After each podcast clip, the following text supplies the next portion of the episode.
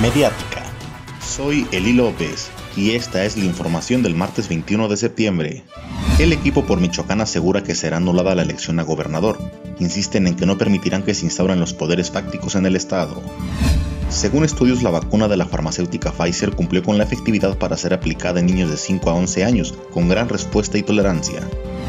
El gobernador de Michoacán denunció al presidente de México ante la Comisión Nacional de Derechos Humanos. La queja es por la violación a las garantías cometidas en perjuicio de los habitantes del estado de Michoacán.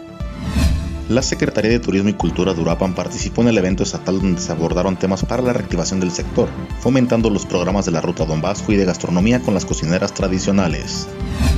Se estima que sea en la primera semana de octubre cuando se comience con la aplicación de la segunda dosis de la vacuna Pfizer para el grupo etario de 18 a 29 años en Uruapan.